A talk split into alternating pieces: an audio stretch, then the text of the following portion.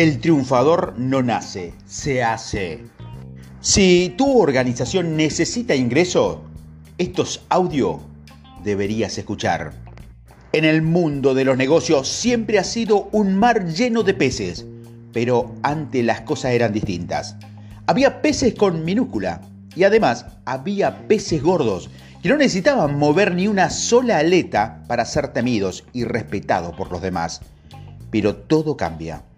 Y el paso de los años ha hecho que los auténticos peces gordos de ahora no se parezcan en nada a esos tiranos ociosos de antes.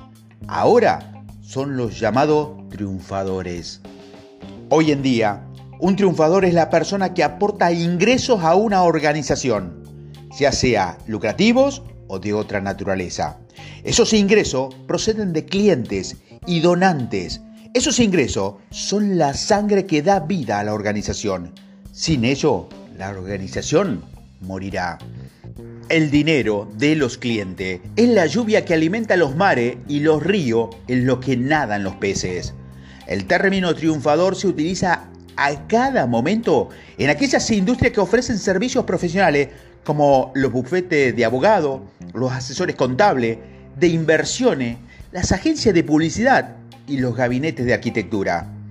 Esas industrias, los triunfadores, son esas personas responsables de generar la mayor cantidad de nuevos clientes y de nuevos negocios.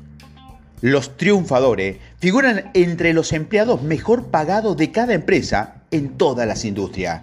Operan bajo muchas denominaciones. Propietarios, socios, representantes de ventas, presidentes ejecutivos, directores generales, agentes, director administrativo, recaudador de fondos. En todos los casos, si te han marcado la meta de llegar a ser un triunfador, sin lugar a duda, deberías escuchar estos audios porque te van a ayudar mucho. Existe otra clase de triunfador, a la que se conoce con el nombre de empleado, socio, colega o miembro del equipo. Cada empleado tiene que participar de alguna manera en la identificación, en la captación, en la adquisición y conservación de la clientela. Los consejos en estos audios van particularmente dirigidos a las personas que se ocupan de las ventas, pero si mantienen cualquier clase de contacto con los clientes o trabaja con colegas que tienen contacto con ellos y dependen de su apoyo, estos audios se volverán más eficaz. Será más capaz de vender dentro del trabajo y de vender tus ideas a tu organización. El factor más importante para triunfar en cualquier negocio u organización es tener un cliente. Tener un cliente es mucho más importante que la idea del negocio. Los productos, las máquinas, los edificios, la financiación o el personal. El dinero del cliente es lo que paga los sueldos, las cuotas sindicales, las bonificaciones, las vacaciones, los planes de salud y de pensiones, los ordenadores, y los mobiliarios de oficina. A los clientes se lo conoce mucho con su nombre como miembro, estudiante, fan, soldado, parroquianos y paciente. Lo llame como lo llame, ninguna organización puede sobrevivir sin ellos. Por consiguiente, la primera misión de cada empleado de una organización es directa o indirectamente es conseguir clientes y conservarlos. Y para esta regla no hay excepciones. La caja registradora siempre debería estar funcionando y cada empleado debería contribuir a ello. La labor de cada empleado consiste en atraer clientes y conseguir que vuelvan en el futuro. Estos audios te ofrecen una serie de recetas para vender y hacer que los clientes caigan del cielo, ya sea bajo la forma de una llovizna, de un aguacero o de un auténtico diluvio.